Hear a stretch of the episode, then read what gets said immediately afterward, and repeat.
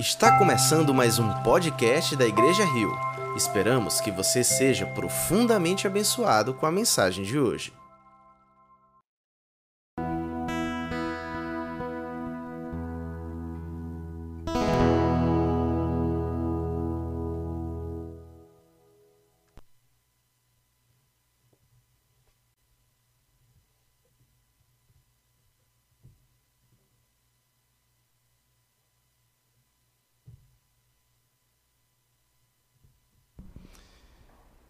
Queridos irmãos, vocês não têm ideia do quanto nós sentimos a falta de cada abraço, de como é difícil para nós subirmos aqui num auditório vazio com apenas algumas câmeras.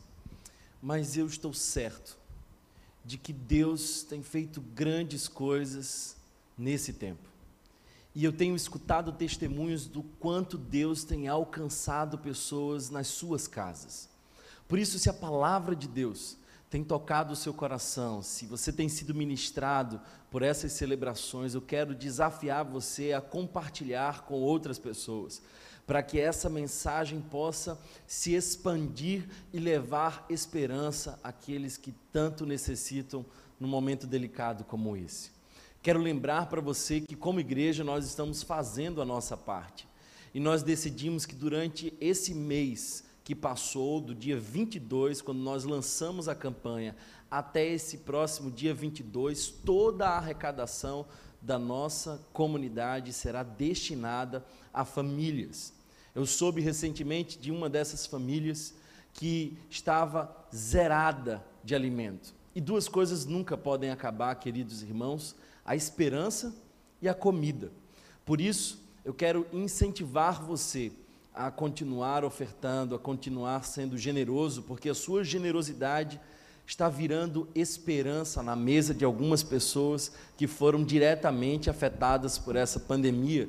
Já, como foi dito, alcançamos 217 famílias, além de várias instituições, e nós estamos não apenas dando uma cesta básica, mas fazendo uma relação, porque certamente aquele conteúdo ali daquela cesta vai acabar e nós precisamos voltar e reanimá-los com novas ofertas. Por isso, até o próximo dia 22, essa semana, nós estamos recebendo e destinando todas as nossas ofertas desse mês para abençoar famílias. A sua generosidade tem virado esperança. Eu soube de algumas famílias que estavam dividindo, partilhando aquilo que tinham recebido pouco que tinham recebido também estava sendo objeto de partilha, porque a generosidade, ela não é um privilégio dos ricos, nem daqueles que têm. Por isso, as igrejas da Macedônia, vivendo em extrema pobreza, transbordaram, diz Paulo, em rica generosidade. Também quero agradecer a você que está escrevendo para pessoas que estão confinadas em algumas instituições. O projeto Assinado Jesus continua, mas já mandamos diversas cartas, foram mais de 100 cartas inscritas para adolescentes em situação de abrigamento, para idosos em, em asilos. Nós estamos levando esperança sem sair de casa, um gesto simples. Portanto, se você deseja, escreva para voz na rua, arroba. Vai ser uma grande alegria ser parte desse movimento de levar esperança àqueles que nesse momento tanto necessitam. Quero convidar você a um tempo de oração. Se você puder, aí da sua casa, feche os seus olhos. Vamos buscar a face do nosso Senhor Jesus. Obrigado, Pai, porque tu tens sido tão bondoso conosco. Obrigado, Senhor, porque apesar das nossas limitações, tu nos usa.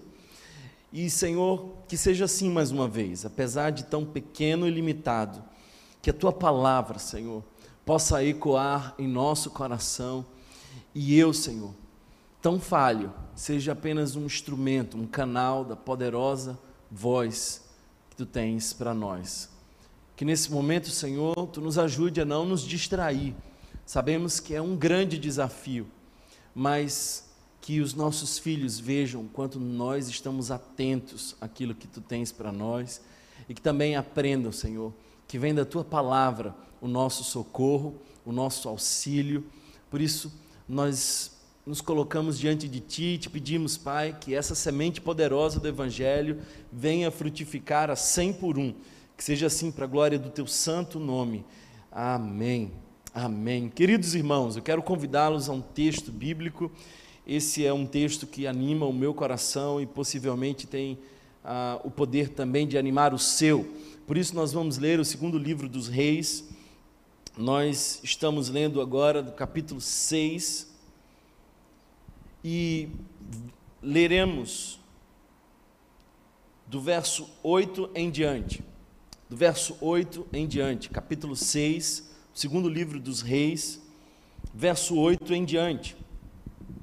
Naamã tinha sido curado, e depois que Naamã foi curado como chefe das tropas da Síria, houve uma, um período de paz. Mas muito provavelmente os estudiosos dizem que depois da morte de Naamã, o rei da Síria tentou novamente contra o povo de Israel e tentou por várias vezes. Todas essas frustradas.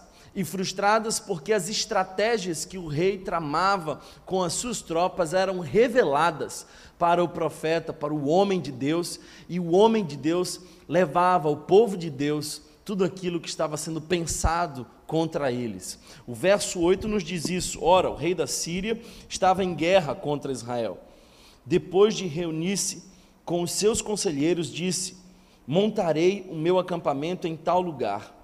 Mas o homem de Deus mandava uma mensagem ao rei de Israel: Evite passar por tal lugar, pois os arameus estão descendo para lá.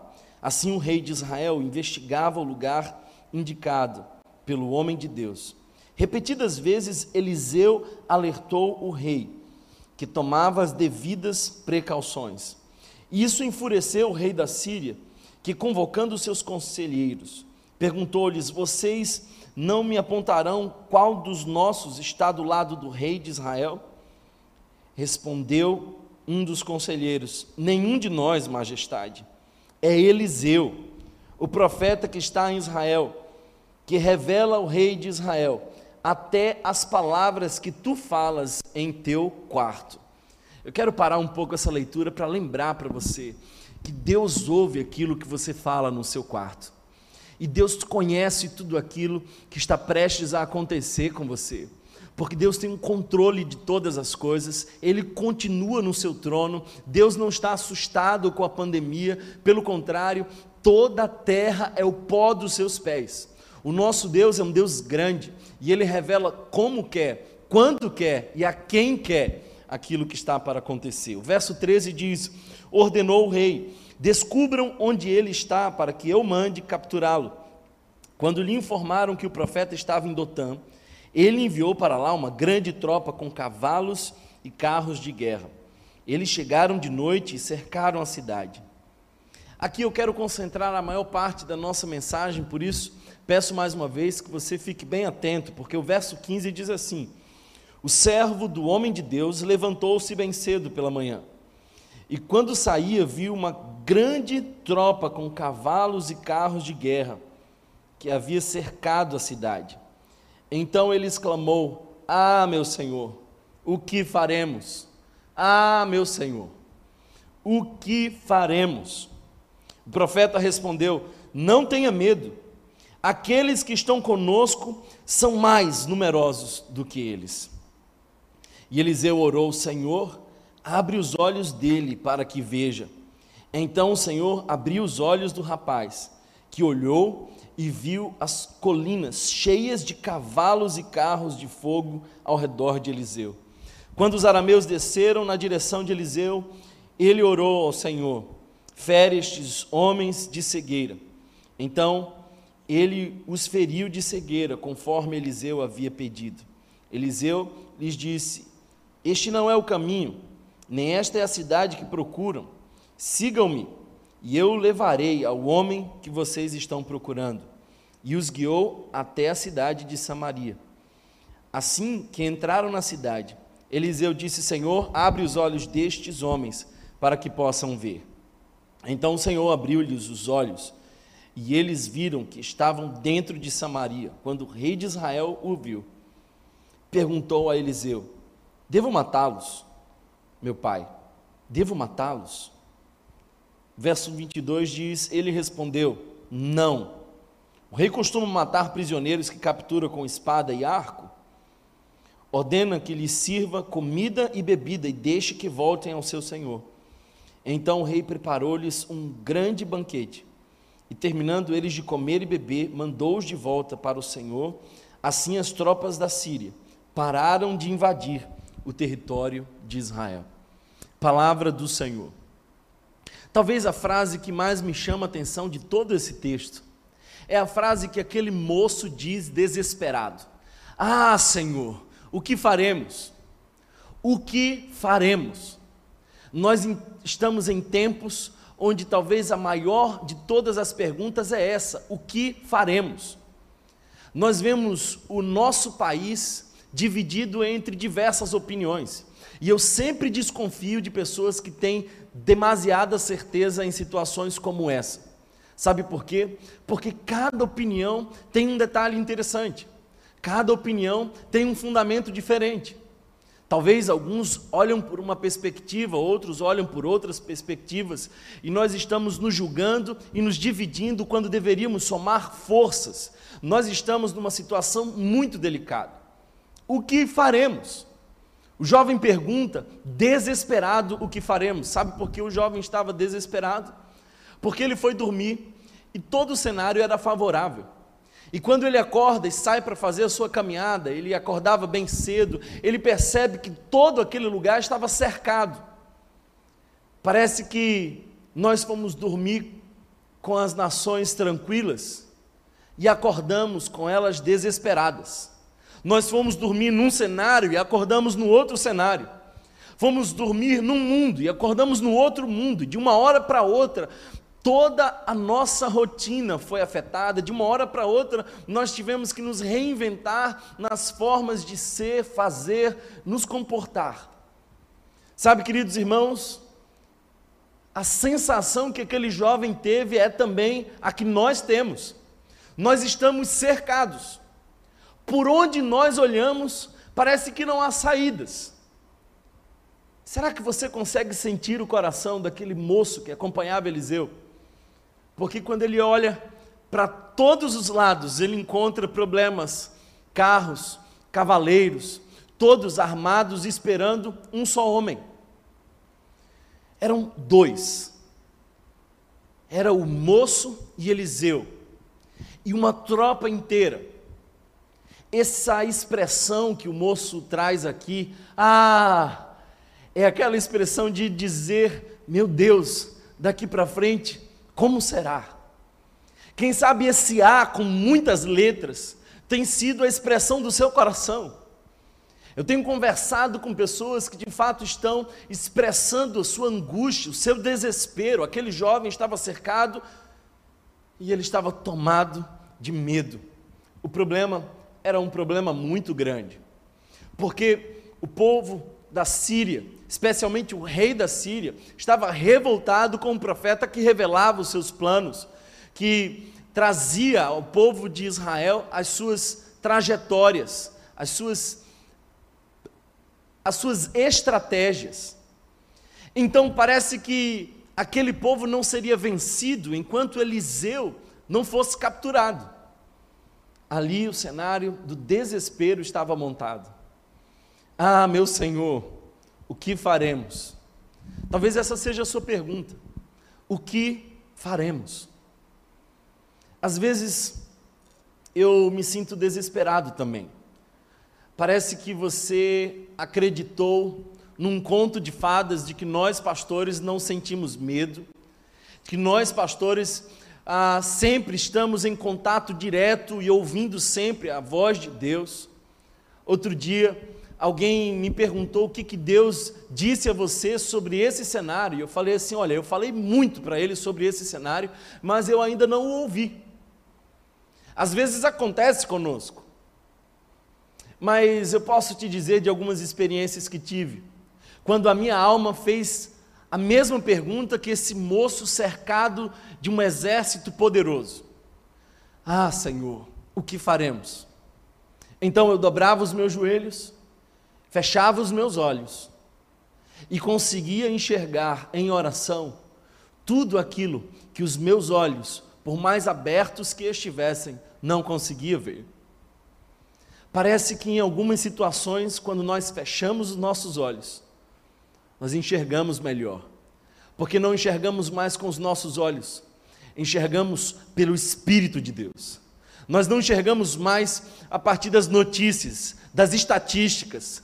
Nós enxergamos agora pela palavra, pela voz, pela presença do nosso Senhor. Feche os olhos e você verá o quão grande o Senhor tem sido e o quanto Ele está conosco. É interessante perceber esse texto e notar que aqui existem duas pessoas no mesmo cenário, vendo a mesma tropa, talvez no mesmo lugar, mas duas reações totalmente diferentes. O moço parece desesperado, mas eu fico imaginando a cena, eu quero convidar você a isso. Parece que quando nós lemos esse texto, vemos o rosto do profeta, rosto sereno, alma tranquila. Como isso pode acontecer? Eu quero te dizer, meu irmão, que isso pode acontecer. E isso pode acontecer porque o profeta não era guiado a partir daquilo que os seus olhos contemplavam. O profeta era guiado a partir da sua perspectiva e da sua visão espiritual. É interessante porque nós temos o mesmo cenário e pessoas reagindo de maneiras tão distintas. Porque nós não reagimos diante do cenário, nós reagimos diante daquilo que nós cremos no cenário. E o profeta Eliseu já tinha vivido tantas experiências, onde as mãos poderosas de Deus o protegeram, que ele já não temia diante de uma grande tropa. Os exércitos não deixavam o seu coração medroso. Ele sabia em quem confiava. Sabe o que eu quero dizer com isso? É que a pandemia há de revelar o quão profunda é a nossa relação com Deus o quanto nós realmente confiamos nele.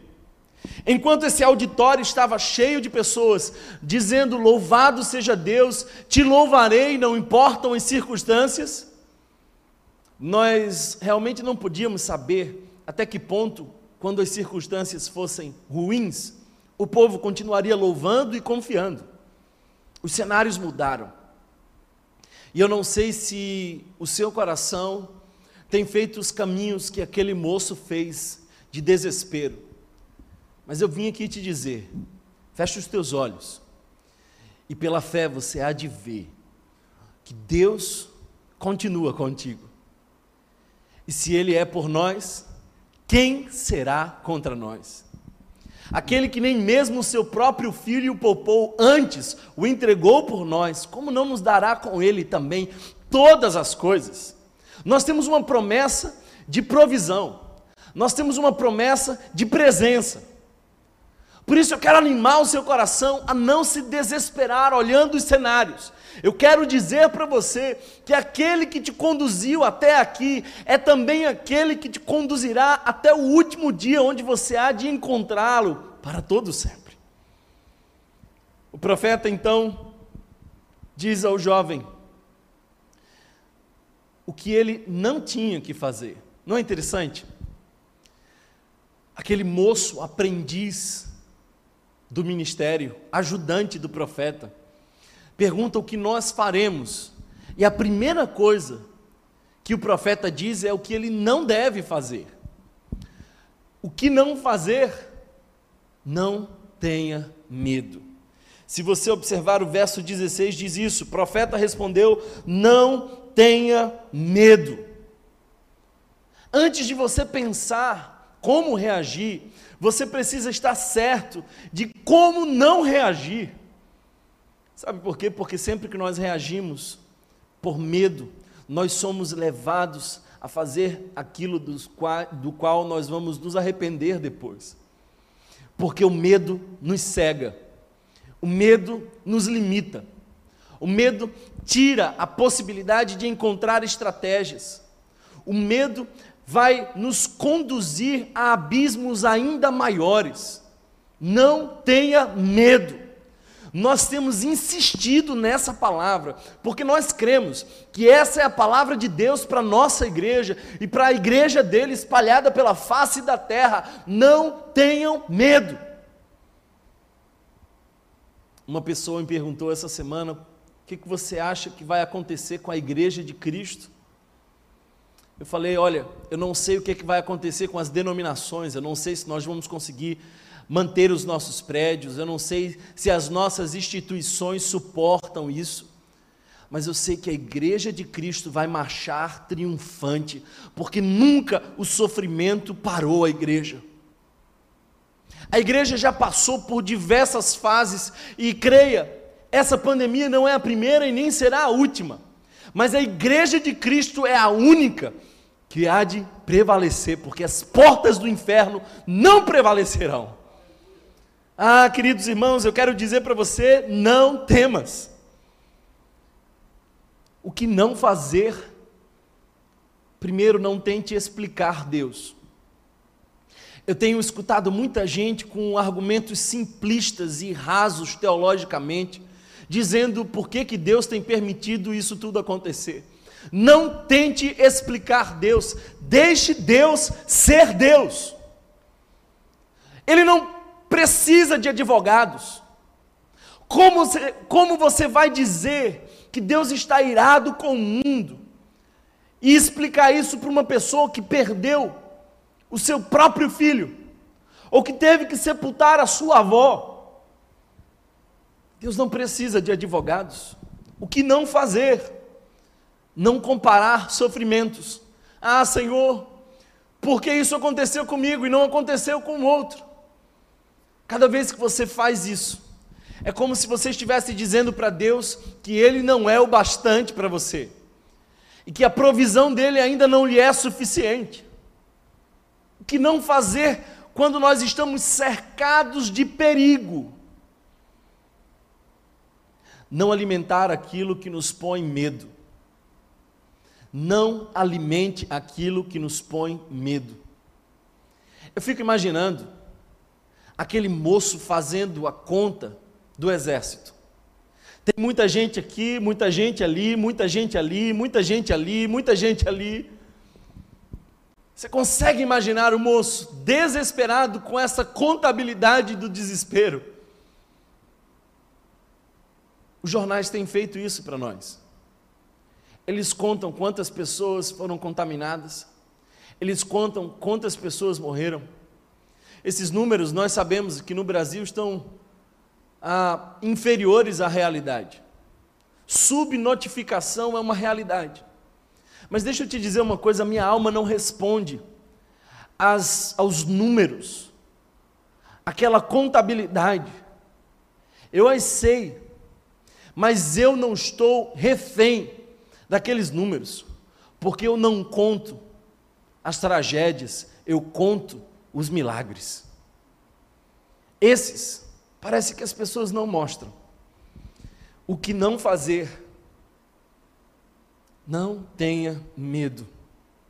Foi isso que Eliseu disse ao profeta. E é interessante porque, infelizmente, nós esquecemos que o profeta não é aquele que prevê o futuro. O profeta é aquele que enxerga como Deus enxerga é aquele que tem visões de Deus. Por isso, eu quero mostrar para você que esse profeta está no meio de uma realidade, ele não está vendo um futuro distante. Esse profeta está vendo aquilo que está realmente acontecendo para além dos cenários que todos podem ver. Eu quero convidar você a ser um profeta de Deus nesse momento de caos. E o profeta não é aquele que prevê o que vai acontecer, é aquele que sabe quem está no controle hoje. Por isso, irmãos, nós fomos chamados por Deus a enxergar por fé. Eu quero que Deus te dê um espírito profético para que você possa ver pela fé. A fé não é essa alavanca que muda as realidades. A fé é uma lente que nos faz enxergar de maneira diferente. Thomas, como é que a gente consegue isso? Se eu dissesse duas palavras para você, qual delas você associa primeiro com fé? Duas palavras. Qual dessas você primeiro automaticamente associa com fé? Confiança ou conhecimento?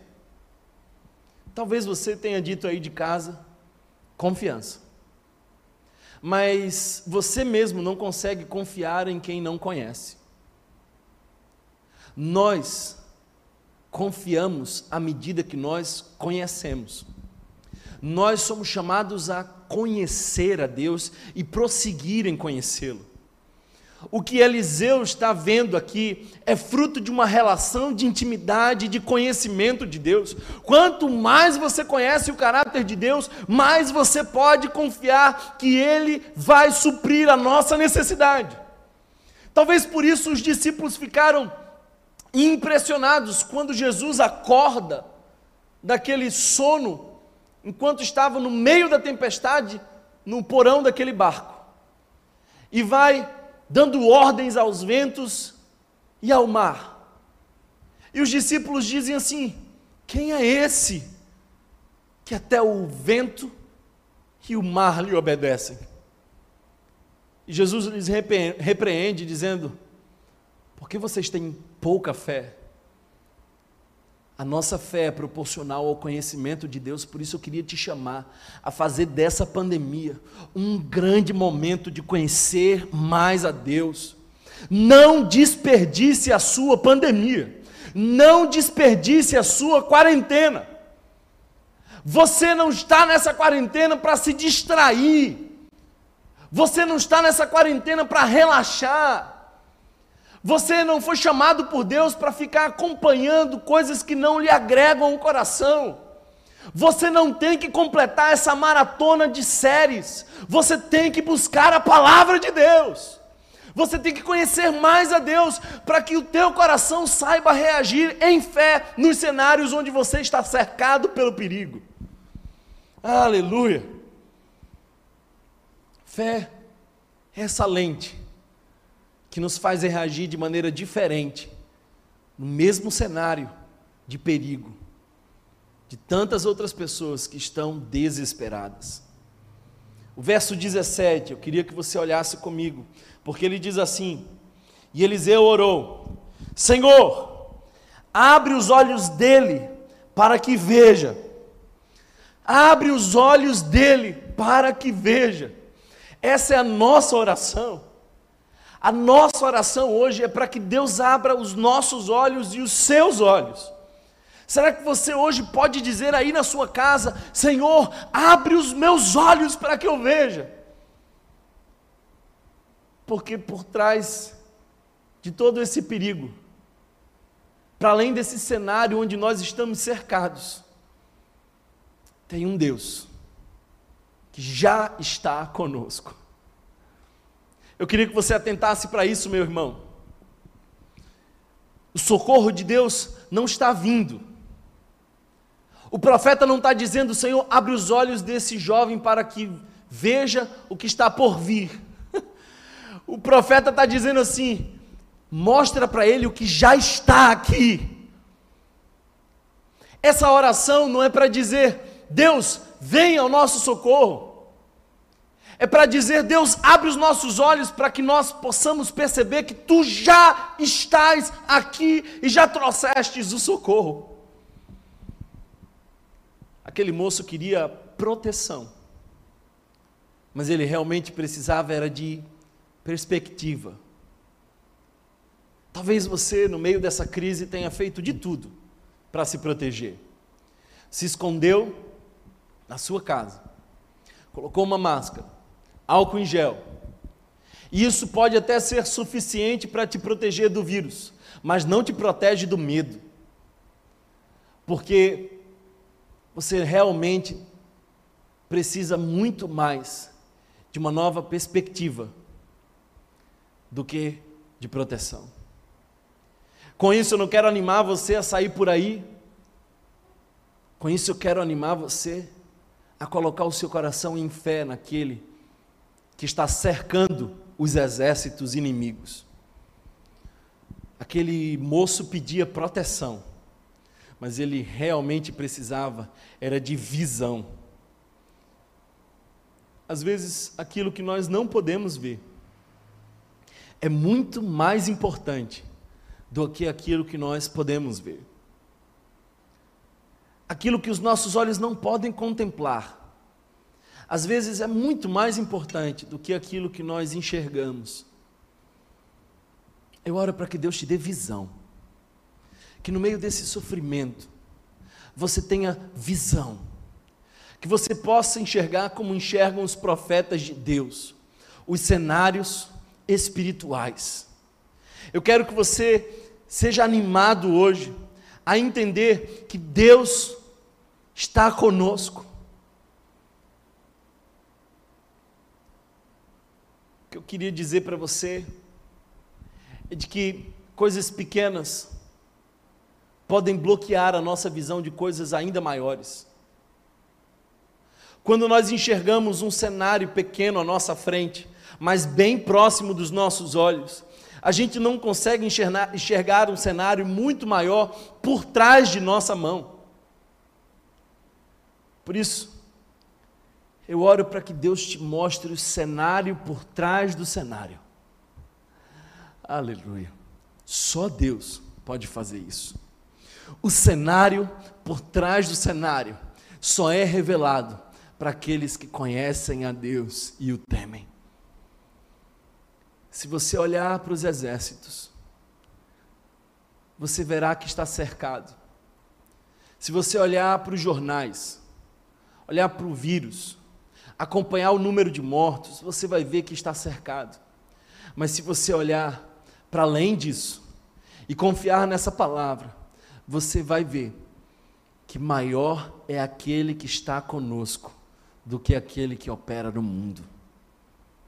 Será que essa palavra pode encontrar espaço no seu coração? Eu oro mesmo para que o Espírito de Deus leve essa mensagem ao endereço da sua alma e que você possa enxergar que por trás daquilo que lhe faz temer há um outro cenário muito maior que nos faz confiar. Feche os olhos e verás. Ore, busque a Deus e o Espírito Santo há de revelar a você, porque tem mais conosco do que com eles. Essa é a matemática de Deus. Essa é a estranha aritmética da graça. São os olhos do coração que, enxergando por fé, descansam. Descansa no Senhor. Os exércitos podem estar nos cercando, mas o exército do Deus vivo já está entre nós. Agora eu quero aqui trazer uma outra lição para você. Perceba que esse texto não fala que o problema foi eliminado. Esse texto mostra que a presença foi revelada. Talvez a sua oração seja que o problema seja eliminado. Mas a minha oração hoje, por você, é para que a presença seja revelada. Presença de Deus, presença que muda tudo. O teu problema maior, meu irmão, não é o cenário, é o foco que você tem no cenário que você está. Eu vou repetir isso. O teu problema maior não é o cenário onde você está, mas o foco que você tem no cenário que você está. Muda o foco e tudo muda. Enxerga um pouco além desse exército que nos cerca, dessas notícias que nos fazem andar ansiosos, enxerga um pouco além dessas tropas que nos ameaçam, enxerga um pouco além. Pai, abre os olhos para que nós vejamos que qualquer que seja o cenário, se nós usarmos as lentes da fé, tem paz de Deus para nós. Para de orar, querido irmão e irmã, para que Deus elimine o seu medo. Isso não acontece. Você não vê em nenhum momento Jesus tirando o medo de alguém. Pelo contrário, você vê Jesus responsabilizando os seus discípulos pelo medo. Jesus, por várias vezes, diz: Olha só, por que, que vocês têm tanto medo? Você é responsável pelo medo, portanto, pare de orar para que Deus tire o medo do seu coração. Comece a orar para que Deus revele a presença dEle na tua vida. Porque, na grande maioria das vezes, quando Jesus diz não temas, Ele também diz: estou aqui. Na quase totalidade dessa expressão, tão e mais repetida de todas as Escrituras. Quando Deus diz não temas, esse imperativo é acompanhado de uma afirmação que nos consola: Eu sou contigo. Eu sou contigo. Por isso, meu querido irmão, minha irmã, o teu problema não é o cenário, é o foco que você tem no cenário. Não desperdice a sua quarentena. Entenda que esse é um momento que nós somos chamados por Deus para ter uma relação mais profunda. Alguém disse para mim, pastor, e agora? As igrejas estão fechadas. E eu fiquei pensando nessa frase até que o Espírito Santo me disse: as igrejas não estão fechadas. Eu abri uma igreja em cada casa. Há um povo de Deus reunido agora, espalhado em cada casa, em cada casa, uma congregação fervorosa que recebe a palavra de Deus. Ah, é sobre foco que nós estamos falando. Para de olhar o problema. Porque maior do que o problema é a presença de Deus. Para de olhar para aqueles que te cercam. A minha oração hoje para você é: Senhor, abre os olhos destes agora, para que eles possam ver, ver que tu estás conosco, tu és o nosso abrigo, que a tua mão sempre esteve sobre nós, que nada nos faltará, porque tua palavra nos garante. Abre os nossos olhos, Senhor, para que nós possamos ver que tu sempre esteve conosco nos mais difíceis cenários, e assim como o profeta Eliseu, que não se desesperou porque já viu inúmeras vezes, desde o tempo em que acompanhava Elias, viu grandes milagres, viu a mão poderosa de Deus o surpreender, viu batalhas serem vencidas sem um movimento, viu mortos ressuscitarem, viu o milagre da provisão vir e o óleo não cessar de chegar. Viu o enfermo sair curado. Abre os nossos olhos, Senhor. Porque quando nós fecharmos os nossos olhos em oração e pararmos de nos impressionar com a desgraça lá fora, o Teu Espírito há de nos lembrar e nos mostrar que tu sempre esteve conosco. Ah, pastor, mas essa mensagem é a que você tem pregado desde que a pandemia começou. E talvez seja a única que eu vou pregar até a pandemia acabar.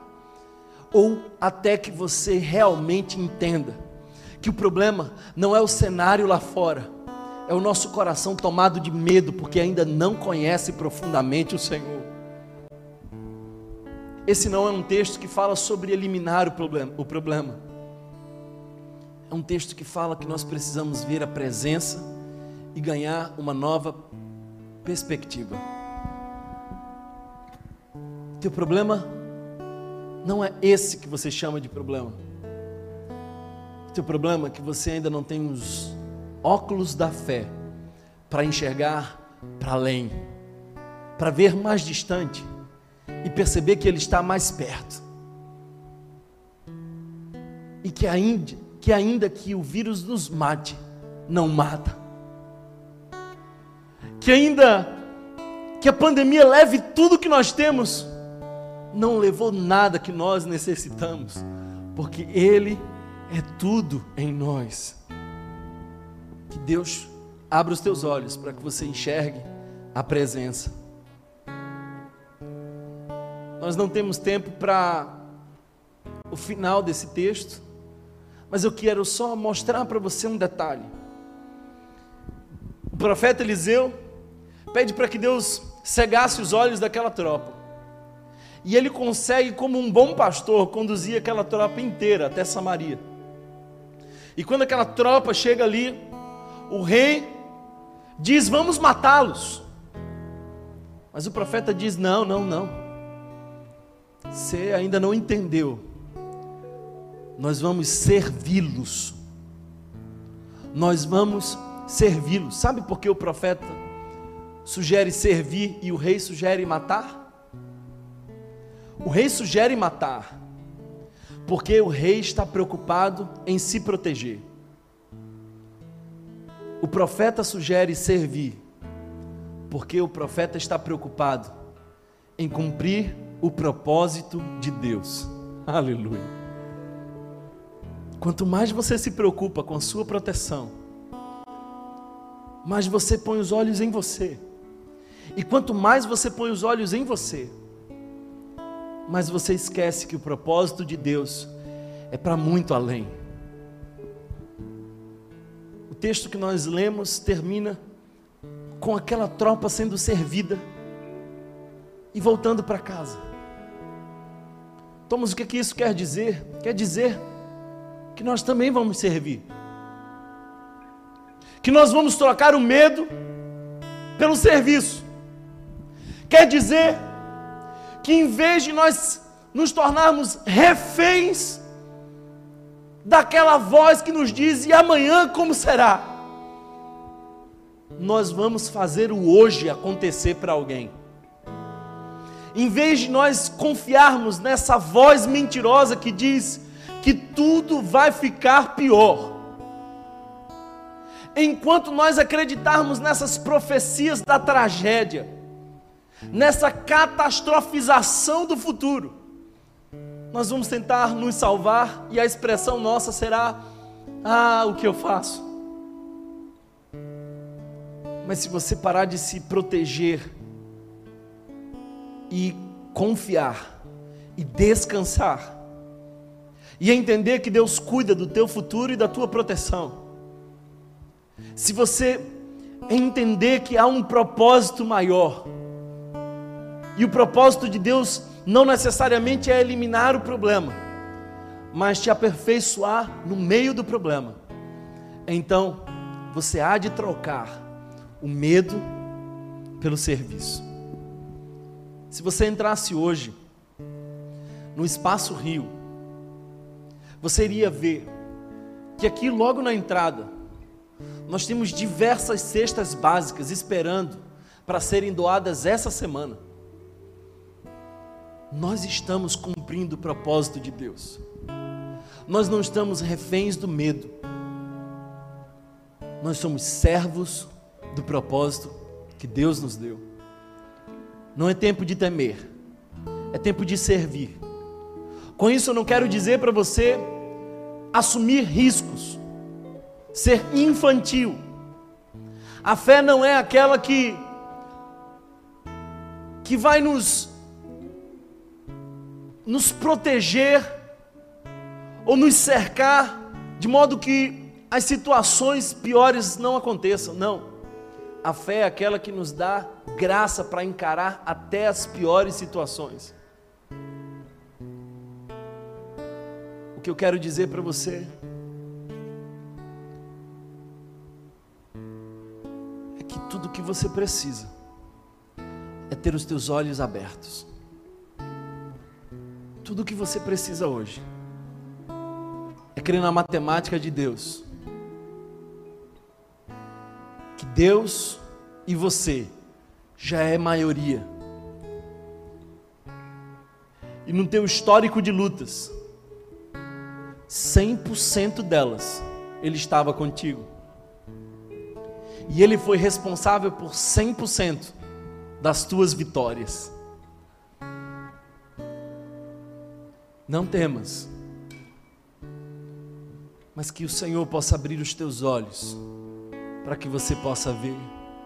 E quem sabe, você verá melhor com os teus olhos fechados, enquanto você ora e busca por mais de Deus. Eu quero convidar você agora a levantar-se do seu sofá. Eu quero convidar você aonde você estiver para ficar de pé agora. Deixe que os seus filhos vejam como é que você enfrenta as batalhas. Deixe que os seus filhos presenciem uma cena de adoração na sua casa. Deixe que eles aprendam com você como é que se enfrenta os grandes problemas. Deixe que essa cena na sua casa agora inspire uma nova geração que vai aprender a confiar, porque conhece a Deus. Portanto, irmão, creia nessa palavra. Não há o que temer. Mas, Thomas, como é que será a minha provisão?